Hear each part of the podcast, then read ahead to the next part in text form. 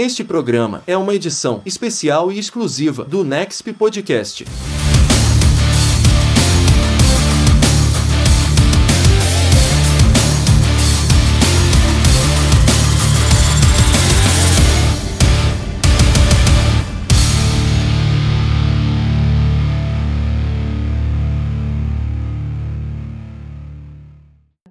Meus caros ouvintes do Next Podcast, está começando mais um episódio aqui para vocês e é claro, vocês deram play e já sabem as entrevistadas que estão neste episódio. Mas antes, é claro, eu não poderia de deixar de apresentar Lígia Noir mais uma vez aqui na bancada comigo. Oi, pessoal, tudo bem? Mais uma vez aqui no Next Podcast. Estou muito feliz de entrevistar as nossas entrevistadas hoje e vamos que vamos. Tô curiosa para saber Boa, tudo sobre lá. elas. Quem vos fala por aqui, Klaus Simões, no comando junto com a Lígia, e eu tenho que apresentar as nossas convidadas. Hoje, especialíssimo para falar um pouco de Coronel Mostarda com a chave inglesa na cozinha. Estamos com Cláudia Braga, Laura Turati e Michele Galindo. Sejam bem-vindas ao Next Podcast. Muito, muito obrigada. Obrigada. É muito pra... prazer estar aqui, que legal. E para a gente iniciar, é claro que eu não poderia fazer uma outra pergunta a não ser o início de cada uma de vocês com o mundo teatral. Primeiro contato, né, que vocês tiveram com esse entretenimento, com os palcos, um pouquinho do individual aí de cada uma para a gente se juntar depois. Nossa, acho que vou começar comigo, né, que eu sou a mais antiga dos palcos aqui e antiga da, desse planeta Terra. Prazer, pessoal. Meu nome é Cláudia Braga. Eu comecei a trabalhar como atriz meio que sem querer, assim, com 16 anos de idade, estava recém-chegada em São Paulo, meio que sem saber o que fazer, e aí eu me deparei com um colegial técnico em artes cênicas, e aquilo parou, assim, foi como uma cena de filme, sabe? Assim, parei, fiquei olhando aquilo, lendo aquele letreiro, chamava William Shakespeare, né? E aí eu brinco que eu só sou atriz porque Shakespeare me chamou, gente, porque senão eu ia estar estudando Mackenzie. E aí eu comecei a estudar lá, colegial técnico em artes cênicas, que nem existe mais isso, e quando eu vi, eu comecei a fazer testes e comecei a fazer teatro, e aí começou e a minha carreira foi indo, indo. E hoje eu já tô com, sei lá, quase 20 anos, mais de 20 anos de carreira, e já fiz muito teatro, cinema, televisão, publicidade. E eu conheci essa linguagem do, do improviso um pouco quando eu conheci, meio que junto quando eu conheci a Michelle que é uma super mestra na linguagem do improviso. E eu fiquei apaixonada, enlouquecida. Falei, meu Deus, isso é vida, isso é tudo. E, e, realmente mudou muito a minha vida, porque o improviso, ele, ele é um negócio que muda a sua vida, gente. É uma filosofia de vida, mas eu vou deixar para Michelle falar.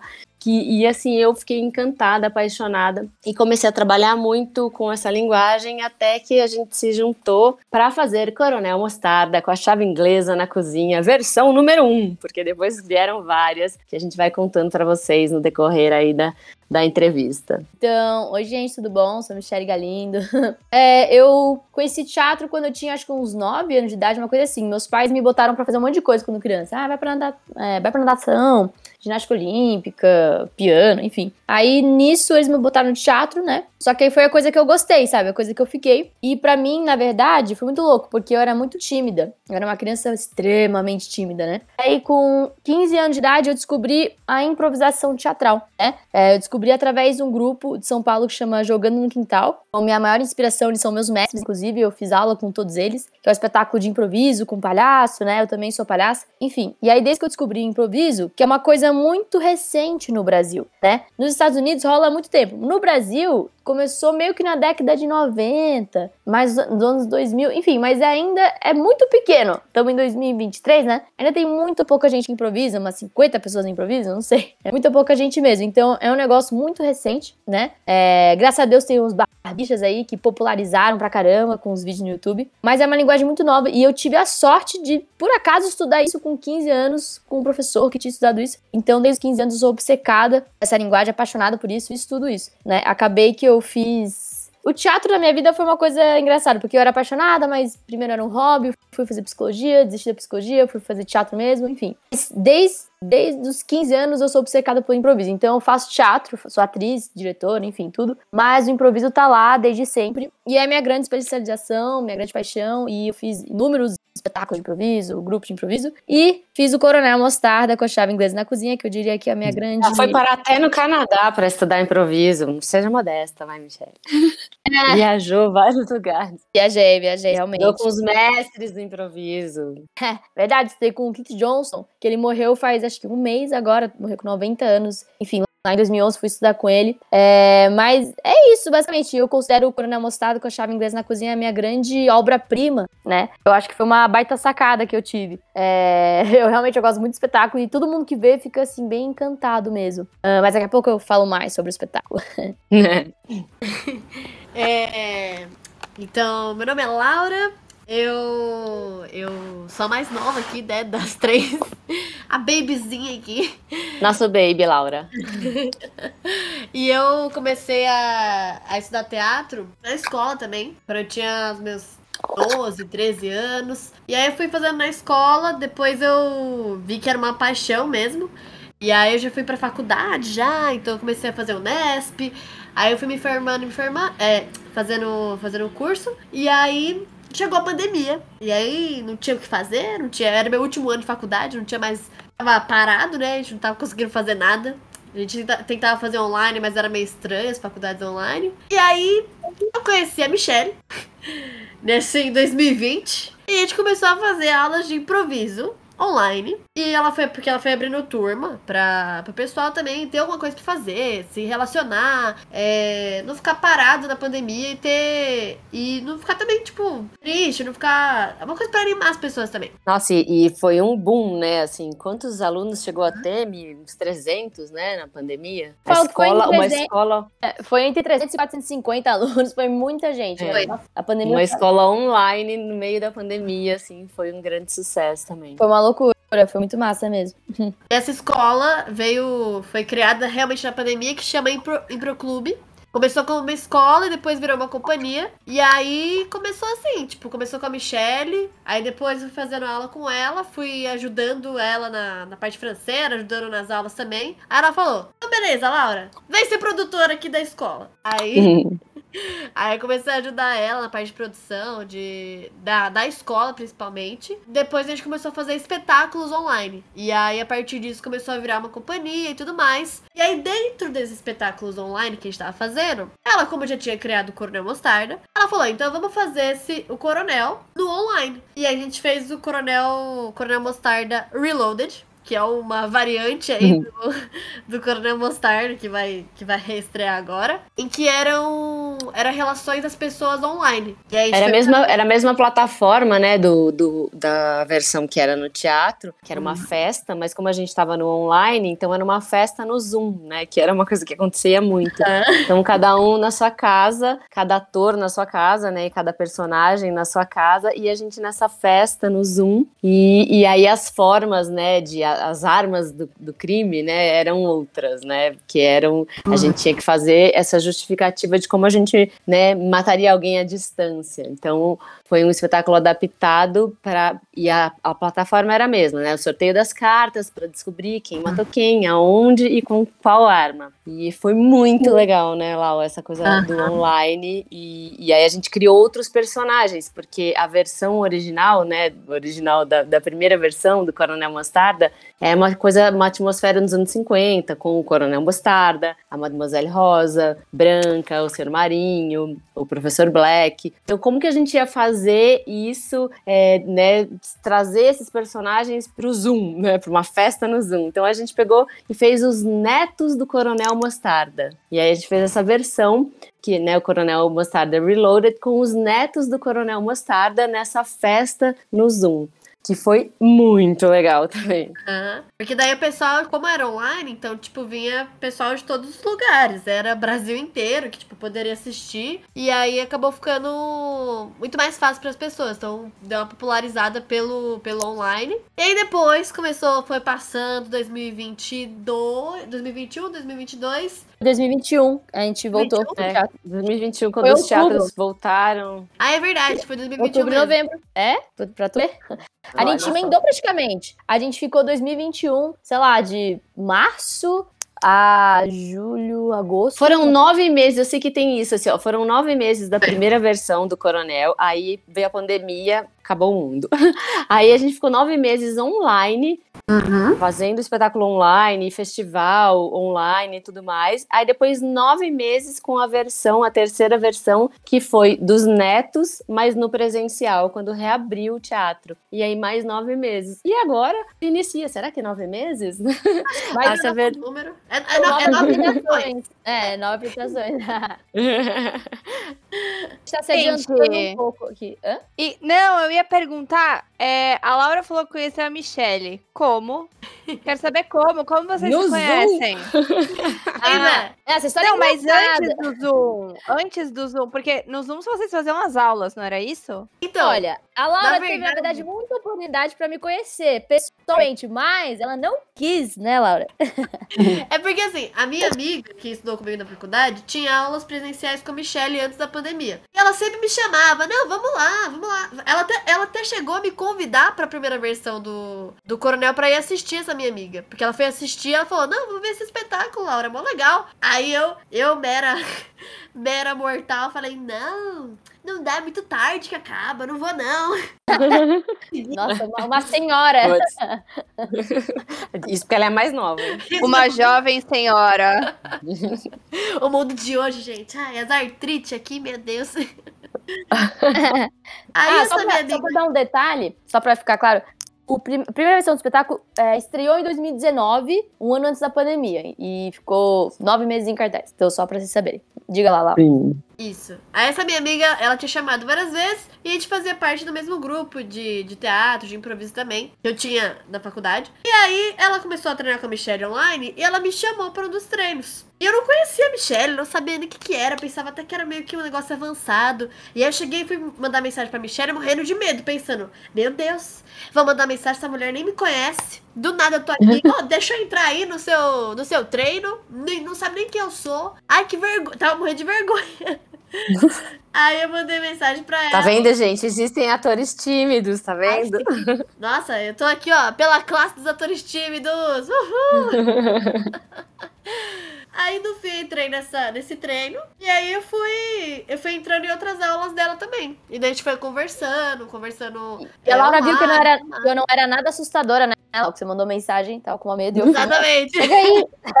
Chega aí, mano. Tá tudo certo.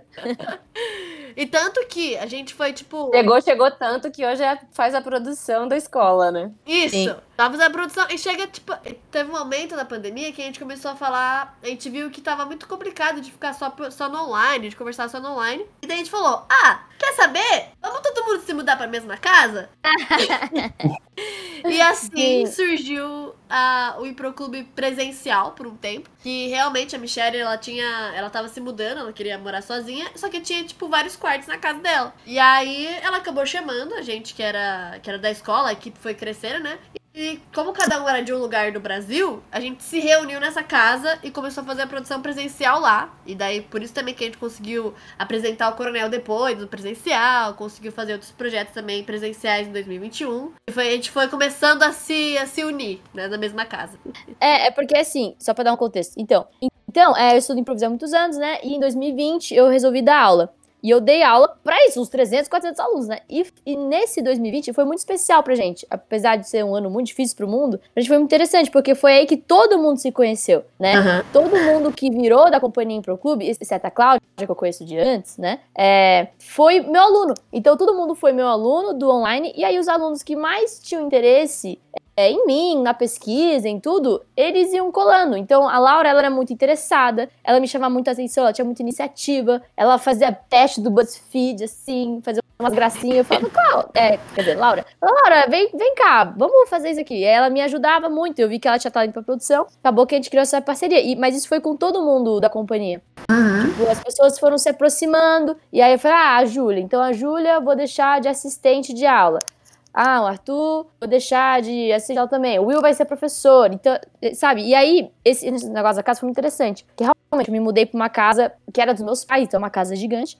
muito grande. E aí eu fui botando as pessoas pra morar comigo, pra trabalhar. Só que por ser pandemia, né, a gente não tava saindo de casa. Então a gente só conseguiu realmente estrear porque estávamos morando junto. A gente morava junto, ensaiava junto, ficava junto o dia inteiro, né? Tipo, e aí a casa, sei lá, tinha cinco pessoas. Perto da estreia chegou a ter 10, eu acho. E, e praticamente todo mundo não era de São Paulo, assim. E eu, que era de São Paulo nessa época da pandemia, fui morar em Minas, né? Fiquei no meio do mato e fazia o espetáculo do meio do mato. Verdade, Cláudia, é É. verdade. E- então teve esse momento muito especial de 2021, né? 2020 foi- rolou o online, todo mundo se conheceu. 2021, a gente foi morando junto, assim, estreamos. e 2022 foi isso, tipo, ficamos sempre por cartaz, morando junto ainda, mas já, já foi cada um indo pra um canto também. Então foi, a gente formou essa residência artística pra formar essa companhia. Então é uma história muito interessante, assim. É. Muito Legal. Aí agora hoje mora cada um num canto. Num canto. E aí agora temos essa companhia e esse elenco maravilhoso que se juntou desde essa época do mundo pandêmico. Ô, meninas, e como que vocês, assim, né? Eu sei que vocês são atrizes há um tempinho já, mas eu sei que a gente sempre fica com aquele frio na barriga, né? De fazer alguma coisa, principalmente quando é pra apresentar, enfim. Como que vocês lidam com esse frio na barriga?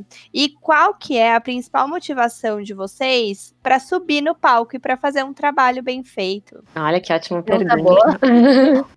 Gostei. Alguém quer começar? Sobre, sobre a motivação pra subir num palco, a gente conversava muito sobre isso desde o começo da, da, da companhia, sobre qual o propósito da companhia. Tipo, tudo que a gente faz, a gente, tá, a gente sempre trabalha junto com o autoconhecimento pra poder realmente ter um propósito daquilo. E o maior propósito da do Inclusive, inclusive, Lau, rapidinho, só pra complementar. Inclusive, esse é o diferencial do grupo, né? Eu, na verdade, tive mu- muitos grupos. Muitos grupos de teatro de improviso. E eu lembro que eu falava, eu não vou ter mais um grupo. E aí a galera teve que implorar, assim, insistir. Por favor, Michelle, a gente quer uma companhia. Eu falei, mas eu não quero, eu sou tão traumatizada. Então eles ficaram muito tempo, assim, na minha cola, até que eu falei, tá bom, vamos fazer. E aí, só que a gente fez de um jeito legal, assim, tipo, a gente fez até um contrato com vários protocolos de autoconhecimento, porque é isso, o grupo é difícil, pessoas são difíceis. Então, desde o começo, desde a raiz do pro clube, tá claro pra gente. Coisa que, em geral, não tá claro nos grupos. E devia ser o primeiro ponto, né? Tipo, Sim. qual o propósito disso tudo, né? Pode continuar, Lau. Desculpa interromper. Imagina. Então, o que a gente. O maior propósito que a gente tem é gerar catarses no público. Então, seja. Porque a pessoa tá indo pro teatro, ela tá indo. Não tá indo lá. Ela tá indo pra se divertir. Já tem. Esse mundo já tá tanto cheio de tanta coisa. E quando a pessoa tem uma- um momento de leveza, um momento que ela tá lá presente pra ver aquilo, e ela sai mais leve, sai mais feliz, pra gente é um momento que a gente fala, mano, cumprimos aqui nosso dever. As pessoas é uma traz uma cura pela pela comédia, pelo riso, por estar naquele momento, por estar se sentindo parte daquilo. Porque como a peça é interativa, é improvisada ao mesmo tempo, então a pessoa se sente dentro. E ela tá dentro também, né? Porque a história só é feita Sim. então, isso é uma, é uma coisa, uma das coisas mais gratificantes. E por conta disso, tá muito forte, desse propósito já e acompanhando a gente, por mais que dê medo de subir no palco, a gente fica tranquilo de que o que tem que ser para aquela noite vai acontecer. A história que vai ser contada vai ser contada para aquele público. É, e não é sobre nós, sabe? Não é. Eu acho que isso ajuda muito a tirar esse, essa coisa do frio, do frio da barriga, né? Porque assim, ah, não vou subir no palco pra ter uma grande noite, ser uma grande atriz e brilhar, entendeu? Tô subindo no palco pelo público tá- que tá ali assistindo, pelos meus colegas que junto comigo, pra fazer, sabe, essa magia dessa noite, pra entregar isso nessa noite. Então, acho que tira um pouco do, do umbigo.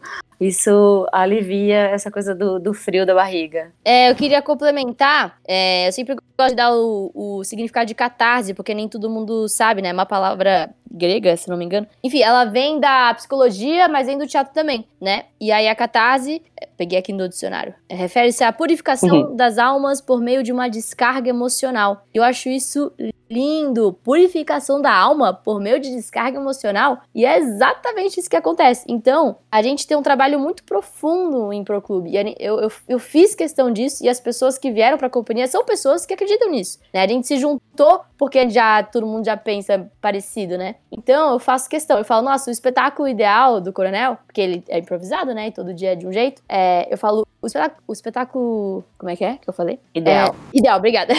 o espetáculo ideal é quando ele é engraçado, é dramático, tem momentos mágicos, tem tudo, sabe? E a plateia sai ah, com essa sensação de meu Deus, que coisa que eu vivi, que coisa incrível. E a catarse, ela gera uma sensação de união em todo mundo. Não sei, assim, algumas peças já me geraram isso. Quando você vai ver uma peça e aquela peça você quer abraçar a pessoa do lado, você tá tipo, meu, a gente é todo mundo irmão, tamo junto. Ah, sabe? sai Sim, tudo- você quer, você quer sair junto com o pessoal do elenco, você quer ficar né, amiga, assim, você olha e fala, nossa, eu quero ser amiga daquele personagem, né? Daquela pessoa, daquele ator. Sim, Isso é então muito a gente- gostoso. É isso, sabe? Quando ah, parece que você vai explodir seu coração. E a gente tem muito isso. E eu, nossa, é muito orgulho, assim, essa companhia, essa peça, porque foi muito trabalho pra chegar nisso. O- a parte mais trabalhosa, eu diria, não, acho que nunca o artístico. O artístico é fácil, é fazer. É o grupo, é o material humano. É achar as pessoas certas, unir essas pessoas, sabe? É, deixar o mais baixo possível o ego de todo mundo. E isso acontece. Todo mundo deixa de lado o ego pra poder fazer algo em conjunto. Porque se tá cada um com seu ego gigante, você não vai fazer nada em conjunto. E esse grupo de pessoas, graças a Deus, se propõe a isso, sabe? Nessa hora da peça, a galera fala, deixa eu deixar meu eguinho de lado pra fazer algo junto. E é isso que tira o frio da barriga. É, todo mundo, a, a Cláudia, a Laura, eu, a gente tá no autoconhecimento faz muitos anos, né? E, e aí, eu não sinto muito mais frio da barriga, assim, faz um bom tempo, porque quanto mais você estuda autoconhecimento, mais você vê que, tipo, meu, é, quanto É mais... que não é sobre você, né? Isso. Quanto menos é sobre você, menos frio na barriga tem, né? Isso. Se você tá pensando, se você vai pro palco, tipo, ai, como é que eu tô? Como é que tá meu cabelo? Como é que tá minha atuação? Se você vai lá pra pedir aprovação, você vai ficar com medo. Se você vai lá só pra cumprir seu trabalho, aí, né, tipo, eu vim aqui pra fazer algo por essas pessoas, você tá com foco nas outras pessoas, você não fica com medo. Você vai lá e cumpre o seu trabalho, sabe? E se não fica, e não acaba a peça você fica esperando um parabéns. É, uai, será que foi bom hoje? Será que eu fui bem, né? Tipo, não, não existe isso. É isso, não existe mais. Então a gente Foi só entregue, tipo, né? isso, a gente acaba a peça e fala: é isso, missão cumprida, vamos beber cerveja. É, isso que eu ia falar. É isso. E agora pra gente falar um pouquinho diretamente da peça, né, Coronel Mostarda com a chave inglesa na cozinha, estamos aqui com elas, né? Doutora Magenta, Detetive Miranda e Rosa. Então vamos destrinchar essa peça. Eu queria. é, qual de vocês pode dar uma sinopse da peça, sem spoiler, é claro? Queria que vocês contassem um pouquinho sobre todo é, esse entretenimento que as pessoas vão poder assistir no teatro. O mais legal é que não tem spoiler, né? Não, É, calma, spoiler. nunca nunca Eu vai ter spoiler. spoiler. Não, mas nunca, nunca vai ter spoiler, porque a cada, a cada noite é uma história diferente, totalmente Meu diferente, Deus né? do céu, eu ia, ter, eu ia surtar. É, acho, que Olha, eu posso, acho, que acho que eu posso contar. Eu amei que chamam a gente pelo nome dos personagens. Aham. Até falar aqui como o detetive Miranda, o que acontece Vai, é que Miranda. aconteceu um terrível assassinato e eu estou convocando os melhores detetives da cidade. Enfim, só uma palhinha dela, mas o que acontece é o seguinte, é, eu me inspirei no jogo de tabuleiro detetive. É, todo mundo conhece? Imagino que a maioria, né? Ah, não teve infância, senhores? A Miranda fala isso pra quem não conhece o jogo.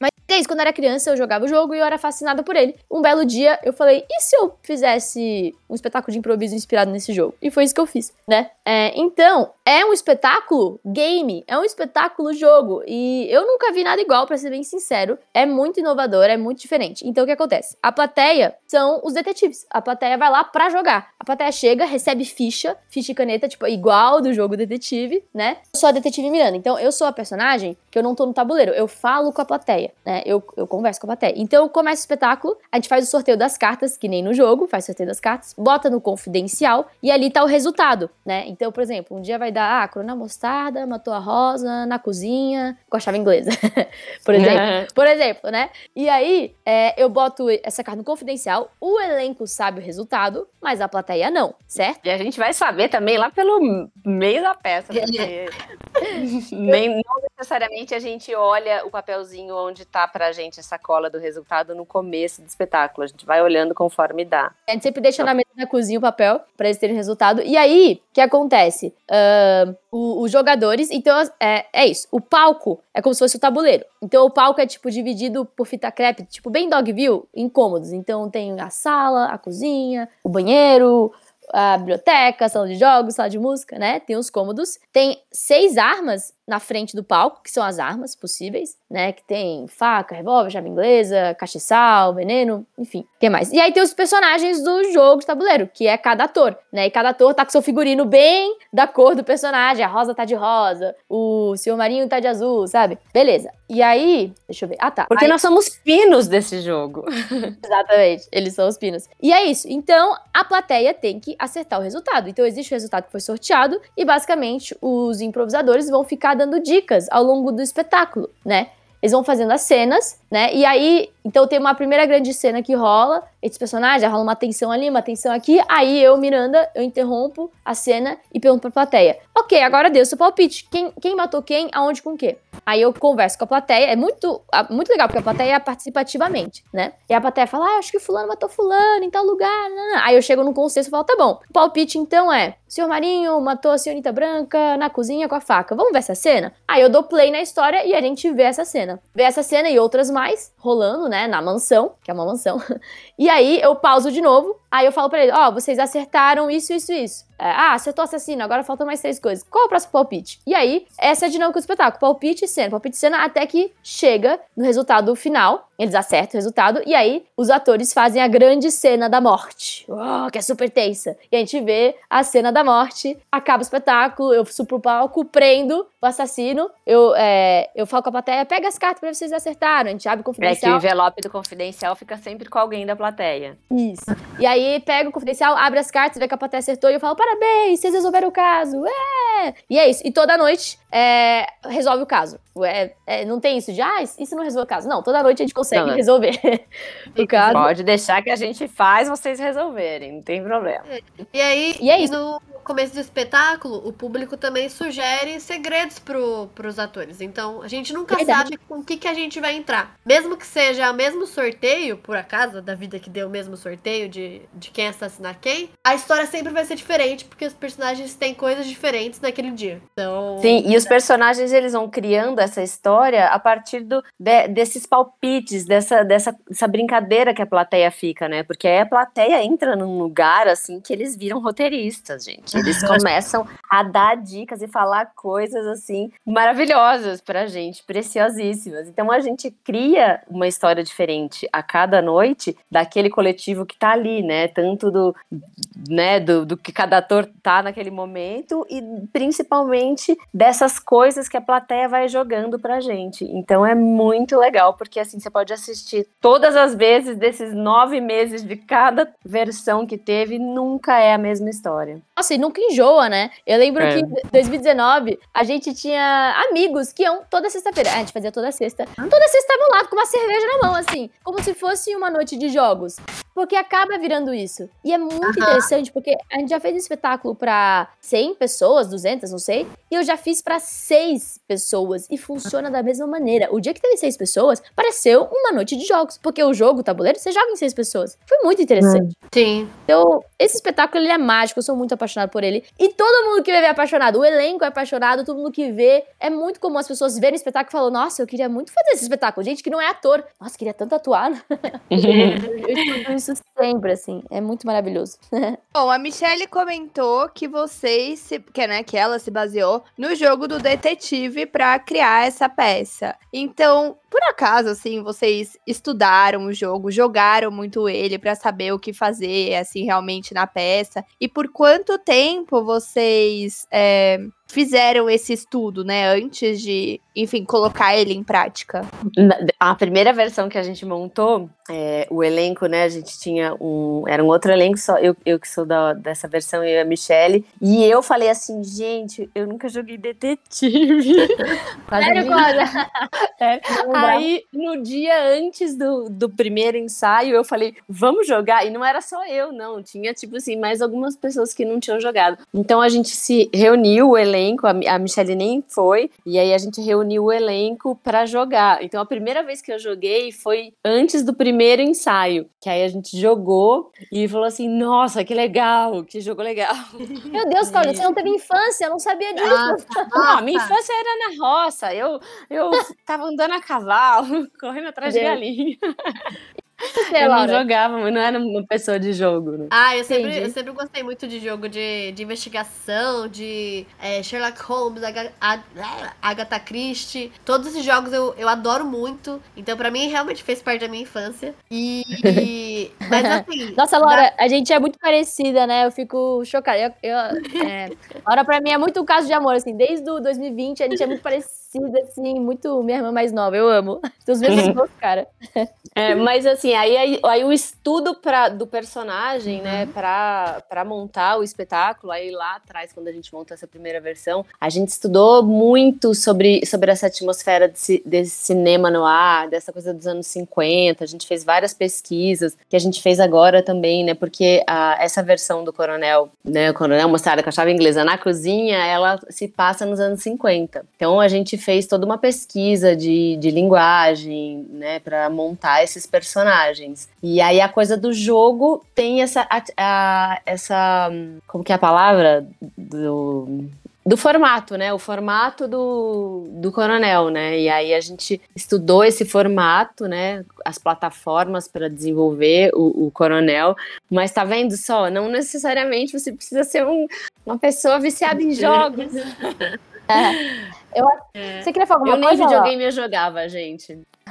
Eu ia falar também do. Que depois, além de desse estudo do, da atmosfera, da, da, da roupa também, que agora nessa, nessa versão de agora a gente teve até uma figurinista, ela pensou toda a parte da roupa pra, pra pegar bem a época dos anos 50, pra cada personagem, cada estilo. É, além de tudo isso, a gente também tem pegou muito forte no processo de atuação é, do método. A gente teve uma treinadora de elenco na, em 2020, o nome dela é Thaís Mansano, que ela é meio da Michelle. Maravilhosa. Nossa, maravilhosa demais. Que ela ajudou muito a gente a, a ter essa. É, é, A construção dos personagens, né? isso, construir o personagem pra, pra ele poder ficar sensível ao, que, ao improviso. Então eram personagens É porque- muito vivos, assim. Tipo, sempre que, mudava, tava sempre presente com o que o outro tá dando pra você. Nunca um personagem fechado. Então sempre mudava. É, muito. porque o mais. É muito legal isso, né, Lau, você falando, porque assim, sendo um espetáculo de improviso, né? Por exemplo, tem a Rosa, né? A Rosa, ela tem ali aquela personalidade dela, mas ela, ela não é só boa, e também ela não é só má, ela não é só vilã, né? Ela Aham. tem, assim como todo mundo, né? E a gente precisa muito disso, porque são várias histórias, né? Já teve histórias da, da Rosa ser muito má, muito cruel. E já teve histórias dela ser uma pessoa boa, que teve um passado sofrido, sabe? Só isso. uma vida difícil. Ah, tem que depender do defendendo a Rosa. personagem. Sempre. Cara, mas eu achei, achei bem interessante a pergunta. Na verdade, no jogo, vou ser bem sincera, me inspirei. Inspirei nele, mas a gente não ficou jogando muito o jogo, porque são linguagens É. diferentes, né? O que eu fiz com o jogo foi, eu peguei as cartas, eu joguei o jogo detetive, que é um bem antigo. É, porque tem muita versão. Eu nem conheço as outras versões. Eu fui baseado no, no- no que eu joguei na minha infância, que é uma versão muito antiga. São umas cartas muito lindas. São cartas de pessoas reais, né? Tem uns que são desenhos. E o que eu fazia é, no começo do processo, eu fazia a galera ficar olhando a carta. Eu falei, olha a carta, olha a carta, entra na carta. Esse seu personagem é assim. Foi isso. A o jogo me deu isso, me deu o formato, me deu isso. O resto é treinar muito improviso. E isso que a Laura tá falando, é método de atuação. Porque é uma. O que você precisa de, de atorzão mesmo é você ter o seu personagem muito forte, muito vivo. Mas é improviso puro, do começo ao fim. Então a galera tem que ser ninja no improviso, porque é uma peça que ninguém sai do palco, não tem coxia. Você tem que estar Ah, é. o tempo todo escutando o que todo mundo tá falando, porque você não sabe a história, você não sabe a próxima fala. Então é um nível de escuta, um um nível de mindfulness, de meditação ativa, assim. E, e é isso, tipo, é, é, essa galera é, que faz o coronel, eles foram meus alunos. E eles fizeram muita coisa de improviso comigo, assim. 2020 foi esse, esse, esse ano pra eles se formarem. Eles fizeram cinco módulos comigo. Todos os experimentos, peças, aprofundamentos possíveis. Fizeram curso com a Thais Mansano. Então, essa galera estudou muito. E, e em cada ensaio, é, é mais estudo ainda. Cada ensaio que eu dou é feedback, assim, de... Eu estudo, que, improvisar? 15 anos? Não sei, acho que é uma coisa assim. então, a cada... Cada ensaio é mais, assim, referência de improviso, ferramentas. É, é improviso na veia. Esse é o nosso estudo, sabe? Além de também atuação, claro. Mas é Posso isso, com perguntar uma coisa? certeza. É, a é, tipo, você falou que não tem coxia, né? Aham. Então a galera tá lá no palco o tempo inteiro, enfim. É, gente, como que é isso? Porque eu acho que. eu nunca vi, eu acho que uma peça de improviso. Tô- Agora eu parei pra pensar, né? Em todas as peças que eu vi, tinham coxia. Então, como é que funciona isso, a né? gente não combina nada, vai indo. no Essa- vai, fluxo. vai indo no fluxo. Tipo, segue o baile, é isso. O que, o que vier, veio. Exatamente isso. É exatamente A, a- a gente falou, E- não, não- não basta só o elenco improvisar. Vamos botar a pessoa da luz pra improvisar também? Vamos. É, sim. E, e é- vocês acham que é mais fácil ou mais difícil trabalhar dessa forma, assim, sem coxia, sem... Eu acho maravilhoso. Nossa, eu faria isso todos os dias, pra sempre. Eu faria coronel. É muito legal. Ficar bem velhinha e fazer uma personagem bem velha. Meu Deus, a Rosa Velha é incrível, meu Deus. Eu juro que eu até esqueci que a gente não tinha coxinha até a Michelle lembrar agora. É, não importa muito pra gente. É, é, tipo, é normal. É que assim, o improviso é muito engraçado, porque a galera é apavorada com o improviso. Qualquer ser humano fala, improviso? Impossível, meu Deus, que medo. Eu acho mais fácil improvisar do que atuar com texto. Eu acho que fica mais verdadeiro. Eu acho que é mais fácil ficar verdadeiro e espontâneo do que com texto. Com texto decorado, você tem que fazer muito mais esforço pra aquele texto parecer espontâneo toda vez. Só que é isso, é só porque a gente já estudou isso, entendeu? Tipo, então é muito sobre isso. Se você estudou aquela matéria, vai ficar fácil pra você. Então pra gente já é meio que fácil, sabe? É, é desafiador em algum sentido. Toda a peça que eles vão fazer é tipo, ufa, eles precisam concentrar. Mas também Sim, porque a gente precisa chegar juntos no resultado final, né? Esse é o nosso objetivo, assim, a gente tem que construir essa história, né? E não é só uma história, né? Porque tem a história do assassino e da vítima, mas tem toda essa galera que tá na festa, que também tá acontecendo coisas com elas, né? Tem relações ali, então tem histórias, né, paralelas e a história do assassinato, né? Que a gente vai ter que justificar isso no final. E, Então é muito legal. Basicamente, como ah, o palco está dividido em vários cômodos, então o que dita aonde vai estar a cena acontecendo é a luz. Então, se tem uma luz na sala, as pessoas que estão ali na sala estão conversando. Enquanto isso, o resto do elenco tá em cada outro cômodo. E é separado pela fita, fita crepe, né? Então, tipo, todo mundo tá vendo as pessoas em cada cômodo. Se vendo e se ouvindo o tempo todo. Isso. E aí a luz vai mudar. Aí, de repente, a luz acende, você tá ali sozinho na cozinha, a luz acende e pronto, cena é tua. Aí vai que é tua. E aproveitando é, tudo que vocês disseram aqui sobre os anos 50 e ao mesmo tempo que nós temos muitas coisas para pesquisar sobre, né, hoje com o advento da internet fica tudo mais fácil, mas queria saber qual foi o trabalho de pesquisa para buscar as referências dessa época, dos anos 50, como que é trabalhar com é, uma década tão longe assim. Acho que essa é muito legal essa pergunta. Acho que esse tem sido o nosso maior desafio, pra ser sincero. Porque improviso a gente faz mais, há muito tempo. Anos 50 a gente voltou a estudar faz um mês e meio. É, Essa temporada foi meio correria, assim. Faz um mês. É um mês e meio, não foi, gente? Não sei, que a gente Foi um mês lá. e meio que a gente falou, temos, vamos, desejar, valendo. E aí, e a verdade é que estamos em, em processo, na verdade, né? Em estudo. Então a gente teve um dos meninos do grupo, o Will, né? Que ele é muito nerd. E eu falei, Will, prepara um seminário pra gente. Aí ele separou uns vídeos, umas referências, mandou no grupo. E a gente Gravou vídeos e mandou vídeos dando aula pra gente, Foi. além de vídeos que ele pegou. Muito massa. Então a gente tá estudando, mas esse é o ponto mais difícil realmente. A galera tá, a galera nos ensaios passar perrengue. Ai, como é que fala? Né? Quais são os assuntos? Nossa, é pós-guerra? Como é que é isso? Então, isso é desafiador. É, isso é muito legal. E aí, até, né, as, as gírias, né, a maneira de falar, né, e, eh, no começo, nos primeiros ensaios, alguém falava alguma coisa assim, tipo, nossa, maneiro, aí, tipo, todo mundo ria, né, tipo, maneiro, Aham. Violeta, como assim maneiro? alguém que falou- palavra é essa? Que linguajar é esse? Né, o então, Coronel Mostarda, muito outro ensaio, falou, deu ruim. Aí falou, é, essa palavra não existe ainda. Mas Mas vamos inventar. Mas sabe uma coisa muito legal que há umas duas semanas atrás, é, a gente começou também a pesquisar mais coisas pra pra fazer essa pesquisa. E, e daí agora a gente começou, uma, uma tia do, do Will, ela tá co- tava comentando sobre essa parte de inteligência, inteligência artificial do chat GPT. E é muito legal que a gente começou a usar esse chat também. Então a gente colocava lá, ah, eu quero construir um personagem é, da, da, dos anos 50, que é médico, que é assim, assim, assado. E aí ele começou a dar, tipo, muitas coisas pra ajudar. Eram, eram filmes, eram textos, jeito de falar, principais doenças. E, e é muito legal porque ele vai ajudando com o que você já falou antes. Então, mesmo mesmo que você fale outro personagem, ele vai relacionar com alguma coisa que você já falou antes. E é muito louco usar essa tecnologia pra. A tecnologia, né? É. A favor da arte. Tá ajudando Nossa, muito. ultimamente todo mundo só fala de chat GPT, né? Ele tá tipo. Sim. Tá muito engraçado isso, cara. Nossa, e ajuda muito, muito, muito. Porque já é, já é direcionado pro que você precisa. Ainda mais que é improviso, ele ainda fala: Não, pro improviso é melhor você até usar isso aqui, ó, isso, isso, isso e tal. Eu tenho Deus. medo, às vezes, dessas inteligências artificiais, gente, confesso. É, eu tenho medo porque por causa da minha profissão, né? O jornalismo ele pode ser destruído por causa disso, mas a gente espera que não, porque é Não. graças ao humano que ele existe e os humanos que comandam. Então a gente não vai deixar a máquina por enquanto tomar conta, né? Sim, e que nem esse bate-papo nosso agora, né? Eu acho que máquinas não teriam um bate-papo tão legal que nem esse, né? Não teria essa- essa- essas relações que a gente tem. Uhum. Ah. E agora é, eu queria já aproveitar para perguntar para vocês algo que é bem é, intenso quando se fala de uma peça vindo dos atores, das atrizes. É, qual que é a principal mensagem que a peça quer passar? Né? Lá no final, na hora de agradecer, quando vocês finalizam, né? Qual que é o sentimento ali da mensagem que vocês passaram para o público? Nossa, que pergunta maravilhosa e difícil. Não difícil de responder. Sim, é engraçado porque é improviso.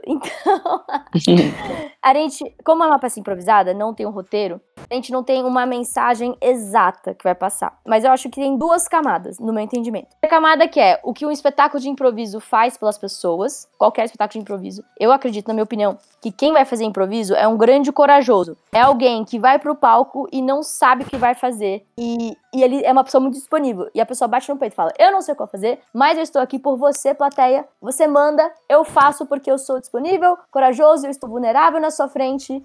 Toma, sabe? Só da pessoa ter essa postura em cima do palco, isso emociona a plateia. Meu, toda a plateia ama espetáculo de improviso, porque ela gosta, ela torce por você, ela tá ali com você e ela admira, ela fala, porra, essa pessoa tá ali fazendo por mim. Então ela fica muito feliz e ela sai inspirada mesmo, tipo, nossa, legal, se ela fez, eu posso fazer também, sabe? Tipo, porque a plateia tá ali junto improvisando com você, né? Então gera essa união. Então essa é uma primeira camada que o improviso passa essa mensagem, qualquer espetáculo improviso. Segunda camada, o Coronel, ele é um espetáculo muito muito bonito, muito complexo e cada dia vai ter uma história. O que a gente fala muito, a gente confia muito no fluxo, na nossa intuição. No... Então o que a gente faz? Antes de começar o espetáculo, a gente fala, galera, deixa o canal aberto, o que tiver que vir, vai vir, porque a plateia vem com uma nuvem de informação e os atores estão ali para pegar aquilo, para canalizar, para fazer o download daquela nuvem. Então, o que a gente fala é o que a plateia tá precisando ouvir, o que aquela plateia, aquele dia, tá precisando ouvir. Então, o espetáculo, do jeito que ele saiu, é do jeito que saiu. Tanto é que eu nunca vou acabar o espetáculo e falar, pô, galera, nossa, o que, que foi isso? Vocês mandaram muito mal, que história ruim. Eu nunca vou falar isso. A história que foi, eu confio plenamente que era a história que é, precisava ser contada. E cada Sim. dia vai ter uma mensagem específica para aquela plateia, o que eles precisam ouvir. Então, é isso. Nossa, gostei da minha resposta. Nossa, eu amei. Não, e só pra completar a sua resposta, a gente já ouviu muito, assim, tipo, de pessoas da plateia depois falar assim: Uhum. eu não acredito que vocês falaram aquilo. Não acredito que vocês, tipo, vocês estão falando da minha vida, né? Não, não acredito. Gente, sabe assim, das pessoas se identificarem, tipo, com uma história que Uhum. foi contada ali e a gente assim, ah, que bom, que legal. Tipo, é quase uma, quase uma sessão de descarrego e todo mundo é quase médium ali, assim, juro. É quase isso. Aham, E acho que uma coisa também que a, a Michelle começa falando no começo do espetáculo, sobre a parte do jogo detetive, sobre essa parte de não tiver infância. Porque realmente a, a plateia se sente jogando um jogo. E ela se diverte. E ela Isso. começa a se divertir num ponto como, como uma criança se diverte jogando. Então teve até uma, uma vez, durante a pandemia, o meu pai ele assistia muito o espetáculo online. Porque, tipo, ele vinha toda semana assistir, ele começou. A cada espetáculo ele começou a se contagiar de tipo, ele vinha com, com o chapéuzinho, ele vinha com óculos escuro, ele vinha com, com os novos bordões. E aí, teve um dia depois, é, uns seis meses depois que a gente saiu do online, que ele falou: Nossa, eu gostava tanto de assistir o espetáculo online, eu adoro esse espetáculo porque ele me deixava feliz. Ele trabalhava o dia inteiro online, atendendo pessoas no, é, de pequena psicanalista. E ele chegava à noite cansado, mas ele ia assistir o espetáculo, participava e aquilo reenergizava ele a ponto de deixar ele feliz do dia dele que tinha sido muito cansativo, sabe? Então essa. Nossa, perfeito. essa esse entusiasmo que gera nas pessoas de voltar pra infância, voltar pro jogo, acho que é uma das coisas que acaba ficando. Não é, nem- é- não é uma mensagem, mas é meio que um sentimento que fica, né? É, a gente traz a criança à tona, né? Porque, gente, é, é muito gostoso assistir. Agora eu vou falar do palco. É muito gostoso assistir a plateia. Aham. É maravilhoso que eles viram criança.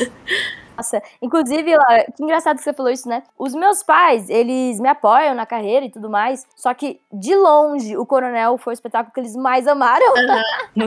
Sim. E eles não escondem isso. Tanto é que quando eu volto em cartaz, eles estão todo espetáculo. Aham. Uma loucura. Sim. E eu encontrei com São eles hoje, fãs, né? né?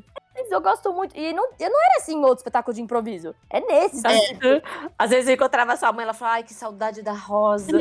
Ah, então, eu encontrei com eles hoje. Eu falei, ah, vejo vocês na sexta. Aí eles falaram, não, a gente vai sexta, sábado e domingo. então, assim, é, é sobre isso. Não é uma mensagem. Eu diria que, tipo, ah, a mensagem é ah, jogue lixo no lixo, economize água. Tipo, não vai ter isso. Mas é muito mais uma emoção, um sentimento que fica, né? E eu acho isso. É mais. um Gente, campo que peça legal, hein? Vão assistir, vocês aí que estão ouvindo a gente. Falando que nem umas matracas. Enfim, mas é isso. É muito mais esse campo subjetivo emocional que fica. vai sair um pouquinho do foco da peça e vai focar um pouquinho mais em vocês. Então, o que a gente quer saber é quais são as inspirações e referências do mundo da arte para cada uma de vocês. Hum. Caraca, não tava esperando essa pergunta. Ah, Do posso nada. começar? Ah, É. comecem a pensar, então. Caraca. É, então, como eu falei, né, e assim, eu, eu comecei a trabalhar como atriz muito sem querer, né, quando eu vi, é, eu tava lá e eu era atriz e essa era a minha profissão e ela me escolheu antes mesmo de eu pensar em o que, que eu vou ser quando eu crescer, sabe? Mas eu, eu tenho uma, uma, uma infância muito o meu pai era louco por, por Chico Buarque, e aí eu adorava os discos do Chico Buarque, e aí aqueles vinil, meu pai tinha coleção de vinil do Chico Buarque, e eu amava colocar aquilo na sala, e eu para mim aquele foi, eu falo que o Chico Buarque foi o primeiro cinema que eu vi na vida, assim, que eu morava no interior, e, e aí eu ficava escutando aquelas músicas e criando aquelas histórias e vendo aquelas histórias, e aí eu dançava e eu fazia cenas, né? eu já era atriz, né, só não sabia, porque assim, eu causava na sala, gente. Vocês não fazem ideia. E, e eu gostava muito de, de comédia também, sabe? Assim, TV Pirata foi uma coisa que, nossa, eu enlouquecia com aquilo. Então, acho que para mim, de referência, assim, de, de linguagem, TV Pirata era a coisa que mais mexia comigo, TV Pirata. E, e esse universo da, de, de música, assim, que para mim eu, eu, eu criava aquela. Eu ouvia e eu criava aquelas histórias, e eu pegava a escova de cabelo e cantava no espelho. Enfim, assim. Daí depois que, né, eu entrei no, na escola, comecei a estudar teatro e me tornei atriz junto quando eu comecei a estudar teatro. E aí, nossa, aí você entra num universo gigantesco onde, né, tem de tudo, né? Desde Shakespeare, que também foi quem me chamou, e, e que é apaixonante, e eu, eu fico chocada como é atemporal, né? Enfim, nossa, muitos, assim, eu tenho muitos artistas como referência, assim, acho até difícil citar um só, sabe? Essa é, É. a minha trajetória. É, isso que a Cláudia falou. Nossa, é tanta gente, né, que a gente, que a gente gosta, que a gente ama. Eu vou falar só dos principais, então. Tipo, ah, pra mim é desde Shakespeare, Nelson Rodrigues, Tarantino, né, mas eu vou falar muito... Sim, Nelson Rodrigues, gente, como assim, Nelson Rodrigues? Ai, sou apaixonada. É, é, enfim, eu diria que minhas maiores referências, assim, foram improviso, palhaçaria, comédia. São meus pilares. Eu lembro que quando eu era criança, eu via muito Chaplin. O meu irmão me apresentou Chaplin. E aí eu fui descobrir que as crianças não assistiam isso. Então era uma coisa meio cult, assim, da minha Eu casa. assistia quando eu era criança também, era apaixonada nele. Olha só, que legal. TV Pirata eu amava também, mas eu fui ver TV Pirata quando eu tinha 18 anos, assim, tipo, DVD de TV Pirata. Enfim, mas basicamente, é, na minha adolescência, né, quando eu descobri improviso, eu fiquei completamente apaixonada pelo Jogando no Quintal, que é espetáculo de palhaço improviso aqui de São Paulo. Maravilhosos. Eu fiquei completamente apaixonada pelos Doutores da Alegria, porque a galera de Jogando no Quintal é Doutores da Alegria, é a mesma galera de palhaço, assim, em São Paulo. Doutores da Alegria tem um documentário que é, nossa, uma das coisas mais lindas, você chora o documentário inteiro. Então ali eu já fiquei, uau, fissurada por improviso e palhaçaria, tanto é que minhas referências foram muito nesse sentido. E eu sou apaixonada por comédia. E, e então, Monty Python na veia, assim, tudo que tem no Monty Python, sou completamente apaixonada. Então, é... enfim, minhas maiores referências. Aí dentro da comédia, pô, aí tem de tudo, né? Já vi, assisto muito stand-up, muita série de comédia. Eu, sou- eu gosto muito, assim. muito Friends, né? Uhum. Tipo, nossa, quem, quem não engoliu Friends? With Friends, né? É, How I Met Your Mother, essas coisas. E, e eu tenho uma quedinha muito grande por Shakespeare também. Eu lembro que com 16 anos eu fiz Sword Mano de Verão, fiz o Puck, que foi minha grande paixão. Quero voltar a fazer Shakespeare talvez um dia. E eu gosto também do, do lugar mórbido, assim, perigoso, Tarantino também. E apaixonada pelo Nelson Rodrigues no roteiro, sabe? Então, então sei lá. É, é um pouco de tudo, né? Mas eu me especializei mesmo em comédia. Comédia, eu sou apaixonada por isso. Nossa, pensando que agora, nesses tempos, eu tô muito. Muito fissurada nessa parte de comédia. Tipo, é realmente desde. Desde esse 2020, estudando no Imperial Club e tudo mais, comédia virou meio, mesmo uma referência de, tipo, tanto séries de comédia, essas sitcoms, realmente. É, o que a Michelle falou do. Esqueci, Monty Python. It Monty Python? Python. A- a- até tipo a Porta dos Fundos, essas referências que, que fazem até essa parte de jogo da cena, de tipo, de ter essa, uma, al- algo absurdo que vai escalando. Acho que essas estruturas começou a me bater muito forte nesses últimos anos. Principalmente pra. Até essa, essa parte de roteiro da comédia. Esse, e como que você estrutura e como que você vai reproduzindo isso de novo. Pra mim, isso foi, começou a ficar muito fascinante nesses anos. Mas a minha trajetória. Lembro que na faculdade eu gostava muito da parte de teatro do absurdo. Eu sempre gostei de coisa esquisita, né? Fazer o quê? E, Ah, Pô, teatro do absurdo é demais também, cara. e Pô. acho que isso foi uma das partes que me me chamou muita atenção. Eu cheguei também a estudar sobre grotesco também. Então, sempre essa parte. Coisas que eram meio fora da caixinha. Não, não gosto de coisa muito certinha. Então, pra mim, é, foi, uma, foi um imaginário que foi repercutindo até nos personagens que, que eu tava pensando agora. E a maioria que, personagem que, que eu acabei fazendo nas peças foram personagens mais excêntricos. E eu não tinha parado pra pensar sobre isso. Pensando agora, realmente. Também não sabia disso lá. Eu não sabia. Olha, Descobertas. Descobri, gente, autoconhecimento aqui na veia. E, e principalmente também leitura foi algo que acho que despertou pra arte, assim, pra essa, esses, essa espetacularidade de outros mundos. Então, desde muito nova, Harry Potter na veia, assim, que eu lia tanto, então eu imaginava outras realidades. É, imaginar ter essa, essa emoção também, até do brincar de novo, tipo, de ser, de ser outro personagem, de ser uma pessoa, de ter uma coisa espetacular. Ah, não é o meu mundo, é outra coisa. Acho que isso é o que mais alimenta até, até mais do que referências de pessoas em si. Pra mim, acho que a, a história pega mais, sincero. Nossa, eu arrou, concordo. Todo roteiro bom me fascina. Nossa, É, ai, sei lá, tipo, Relatos Selvagens, Bacurau, Sim. Parasita. Nossa, qualquer roteiro assim. Nossa, Tudo- eu, o, o que ganhou um Oscar tudo em agora, todo lugar. tudo em todo lugar. Ai, gente, que tempo. filme incrível. Meu Deus do céu. Nossa. Nossa, muito parecida É. nisso lá. Tipo, tudo que é roteiro doido, assim, maravilhoso. Nossa, Sim, quem não gosta também, né? nossa. E aproveitando que vocês estão falando de inspirações, né, de grandes marcos na, na vida de vocês, é, esse é um momento diferente para o teatro. Depois que uma pandemia, né, assolou aí todos os artistas, é, nós temos também um programa musical aqui, todos falam que foi muito difícil é, esse período para vocês, vocês tiraram de letra com o online, mas e agora o momento do teatro? Como é que vocês estão enxergando aí o público, essa relação com o público voltando para o teatro? Se melhorou a questão do- da relação público e entretenimento, peças teatrais? Como que vocês veem esse mercado todo, né? Interessante, eu. É, bom, teve a pandemia, muito difícil pros atores, né? Realmente. Eu, eu fui uma privilegiada na pandemia. Realmente eu consegui fazer coisas artísticas no online, o que foi surreal, assim, né? Que eu digo que eu consegui. Muita gente não conseguiu. Os teatros ficaram vazios. Eu acho que, por um lado, foi muito interessante, porque as pessoas ficaram com saudade de ir pro teatro. Então tava uma É. fome, assim, sabe? Quando voltou, as pessoas, pelo amor de Deus, me dá um palco, me dá um teatro. Porque antes as pessoas não valorizavam muito. É tipo, ah, tem teatro em São Paulo todo dia, tá bom. Aí quando acabou, ficou uma coisa de, meu Deus, volta. Eu senti isso. É, eu senti nessa temporada que a gente fez no ano passado que foi, foi mais foi mais fácil até, assim, parece que as pessoas estavam mais felizes de estar ali, né? Até no começo da, da temporada que as pessoas ainda iam no teatro de máscara, né? Tinha aquela coisa ainda, mas iam, sabe? É, tinha uma... Eu, eu sinto, é engraçado porque eu também sinto às vezes que as pessoas ficaram um pouco de preguiça, né? Assim, baixou um, um não me tira da minha casa, assim.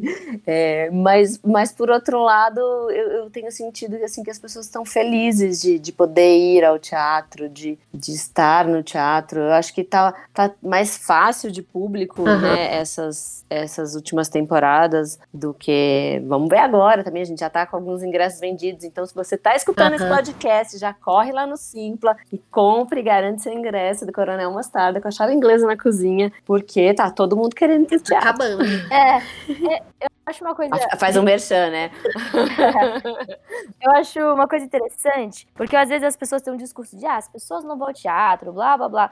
Ok, em São Paulo tem muita coisa de teatro rolando mesmo, mas se tem uma peça muito boa, uma peça, um filme, qualquer coisa, que é muito boa, que mexe com a galera, a galera vai, sabe? Tipo, então acho que é sobre mais o produto, assim, e qualquer coisa. Se, sei lá, se é uma coisa em São Paulo, ah, uma exposição, sabe, um teatro, um filme, qualquer coisa que é, é uma qualidade muito boa e mexe com as pessoas, porque é isso, a arte ela tem que mexer com as pessoas, você tem que sair diferente do que você entrou. Cara, aquilo vai, vai ter gente, sempre vai ter gente. E o Coronel é muito interessante, eu já fiz muita peça na vida. O Coronel é uma peça que tem público desde, desde a estreia. Desde que eu fiz ele, tem gente interessada nessa peça, é muito louco. Já fiz muita E as peça, pessoas voltam, né? Elas não, é muito difícil uma pessoa assistir uma vez Sim. só. muito. Tem, cara, tem, tem uma Muito. galera também que, que vai na- assistir o Coronel porque gosta de escape games. A gente descobriu esse público Ah. muito no estado.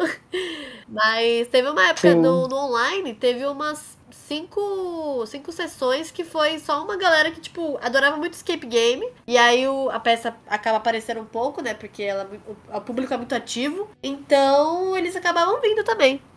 Aí a pessoa vai por, por esses motivos, além de ir pro teatro. Tipo, ela vai com o intuito também de vou lá jogar o jogo. É. Os escapers são uma, uma plateia excelente, eles cri- criam um baita roteiro. São, marav são maravilhosos. Eu amo. É bom, vocês, né, contaram é, bastante sobre a peça do Coronel Mostarda. E, assim, apesar de vocês ainda estarem fazendo a peça, né, que nem vocês falaram, que dá pra garantir os ingressos já, inclusive eu, eu fiquei, fiquei, assim, intrigada com a peça. Talvez eu vá, talvez eu apareça lá um dia. porque eu achei- Talvez! Eu fiquei bem assim, falei, nossa, vocês estão falando tão bem. que Ela tem a cachorra de falar talvez. Nossa, Lídia. Talvez eu apareça lá, talvez vocês me veem lá um dia assim, ó. Ela se faz de difícil, né? Caramba! É uma Que- que difícil. Mas vocês pensam em fazer algum outro projeto, assim? é, ou não sei, não sei se dá pra fazer paralelamente ao Coronel Mostarda, ou, enfim, algum outro projeto mesmo, começar do zero. Nossa, eu tenho 500, filha. Eu trabalho que nem uma louca. Sou uma workaholic, você não faz Nossa, ideia. que a companhia É mais, engraçado você pergunta, que né? a companhia mais tem projeto.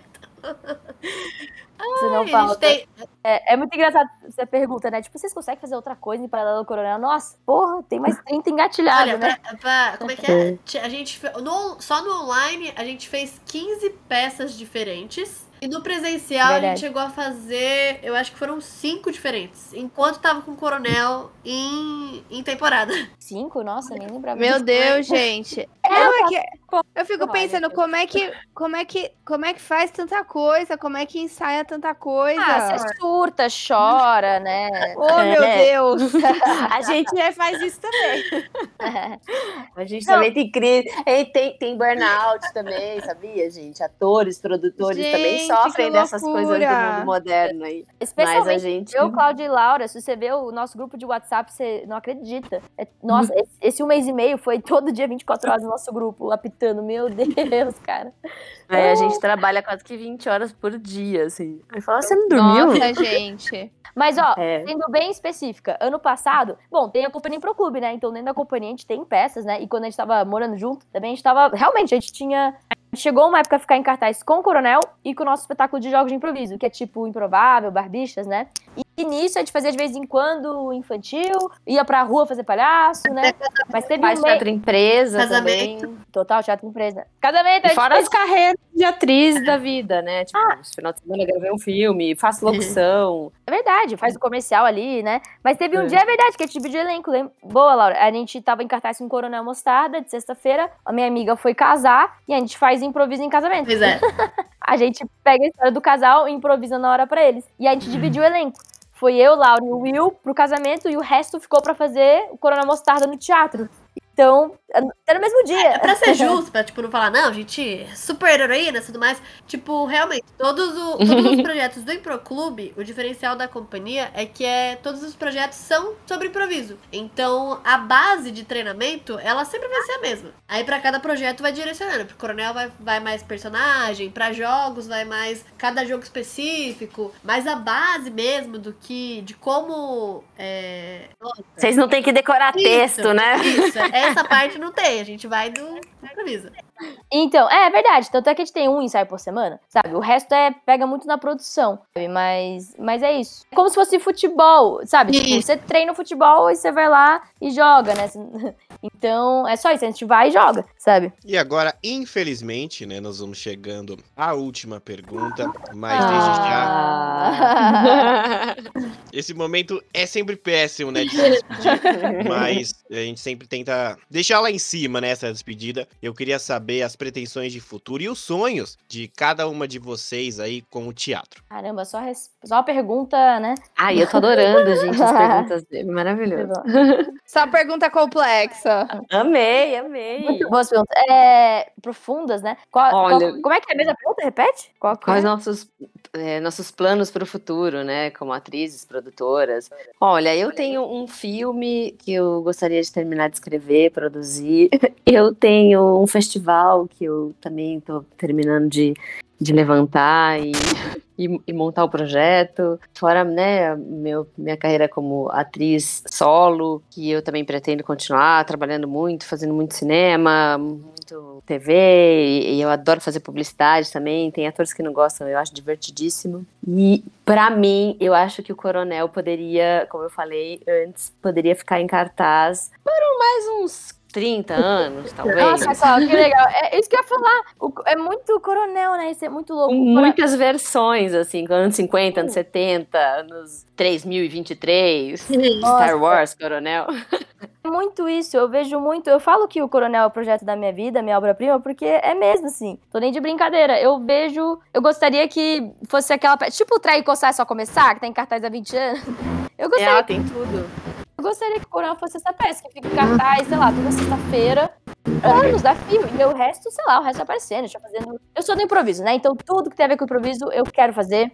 É, faço outras coisas também, logicamente, mas eu tenho um Improclube, uma escola de improviso, quero no futuro ter um espaço físico, é um espaço que é a escola, embaixo é um teatrinho, né? Quero Coronel pra sempre, quero fazer jogos de improviso, quero fazer infantil, tudo que tem a ver com isso, quero. E eu sou diretora, né? Eu, eu tenho dirigido muito também é, sei lá, outras pessoas que vêm pedir projeto de improviso pra mim, eu vou dirigir, não só coisa da minha companhia. Sei lá, e eu sou muito deixar a vida me levar. Eu, eu gosto que o, universo me surpreenda, assim, sabe? Eu tenho pouco, eu não penso muito sobre o futuro. Eu falo, ah, Coronel seria legal ficar pra sempre em cartaz, mas o universo me surpreende tanto, então eu já me acostumei com isso, então eu deixo. Eu falo, ah, o que, que vai ser hoje? Quer ver umas coisas muito inesperadas, assim, que eu, que eu faço, sabe? Então, eu adoro. pra mim, pra mim também eu tenho eu tenho muito muita vontade de fazer produzir um festival também, que ainda mais essa parte de produção assim, tipo, Nossa, eu tenho sim. muita muita vontade. É, ah, eu também produzo dentro do Proclube, né? Como é muita gente, tem, tem subnúcleos.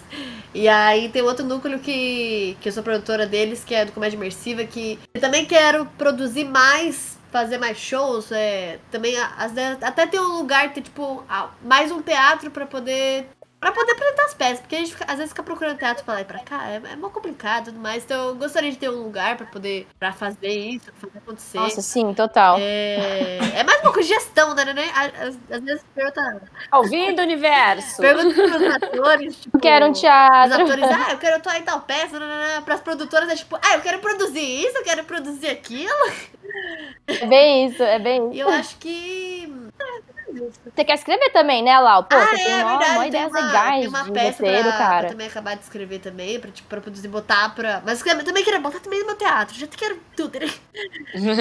Encanou com o teatro. Ela quer Se o alguém teatro, quiser gente. me dar um teatro, galera, pode. Então, meus caros ouvintes, é, tá aí a peça no nextbr.com. Vocês têm todos os links, as principais falas, também é, algumas imagens para você poder acompanhar um pouco do que é essa peça.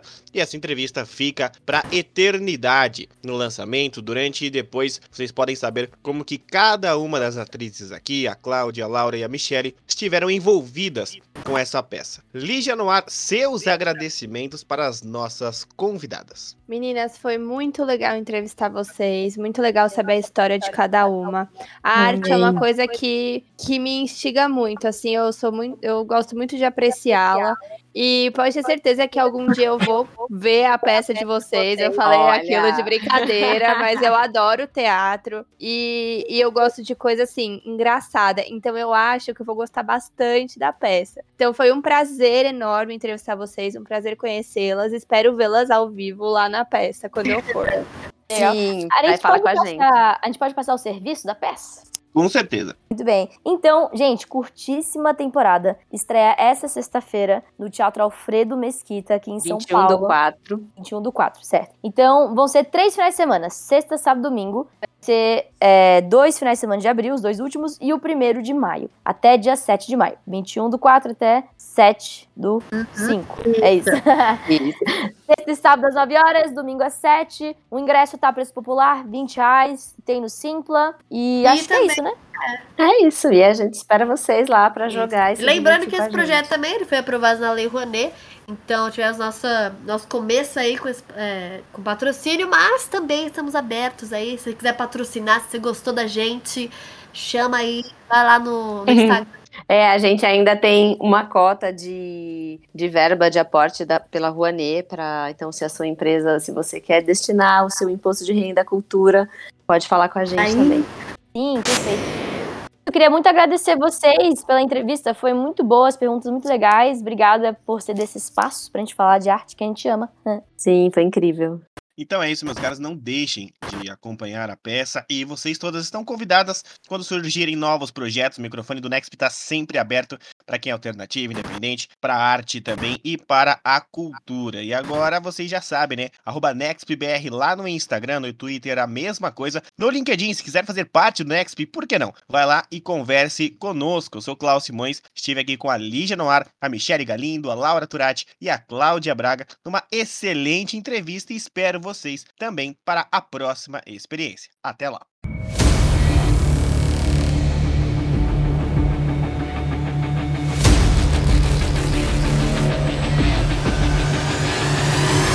Este programa é uma edição especial e exclusiva do Nexp Podcast.